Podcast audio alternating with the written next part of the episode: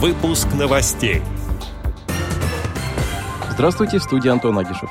Согласно новому исследованию, около трети детей и подростков с ограниченными возможностями подвергались насилию в тот или иной момент жизни. Президент ВОЗ принял участие в заседании дискуссионного клуба сторонников партии «Единая Россия». Теперь об этом подробнее. Президент ВОЗ Владимир Васильевич Сипкин принял участие в заседании дискуссионного клуба сторонников партии «Единая Россия». В рамках дискуссионного клуба прошло обсуждение сложившейся на сегодня общественно-экономической ситуации в стране и мер антикризисной поддержки некоммерческого сектора в условиях санкций. В дискуссиях приняли участие депутаты Центрального и региональных парламентов, представители партии «Единая Россия», всероссийских политических и общественных движений, экологических и волонтерских организаций.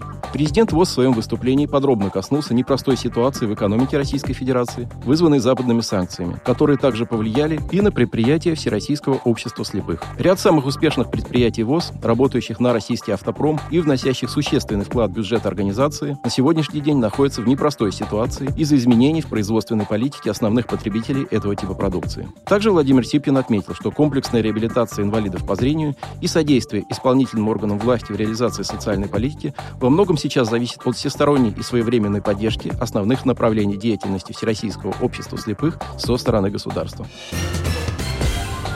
Согласно новому международному исследованию, около трети детей и подростков с ограниченными возможностями во всем мире подвергались насилию в тот или иной момент своей жизни. Эти дети в два раза чаще подвергаются физическому, эмоциональному, сексуальному или иному насилию по сравнению с детьми без инвалидности. Кроме того, дети с ОВЗ чаще подвергаются буллингу и кибербуллингу, причем 38% испытывают его со стороны одноклассников или сверстников. Дети с когнитивными проблемами или проблемами обучения, такими как синдром дефицита внимания и гиперактивности или расстройство аутистического спектра, особенно уязвимы для насилия. Двумя наиболее распространенными формами насилия являются эмоциональное и физическое, от которого страдают около трети детей.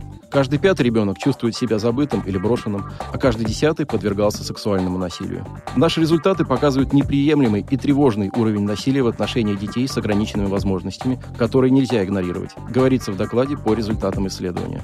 Отдел новостей «Радиовоз» приглашает к сотрудничеству региональной организации. Наш адрес – новости собака радиовоз.ру. В студии был Антон Агишев. До встречи на «Радиовоз».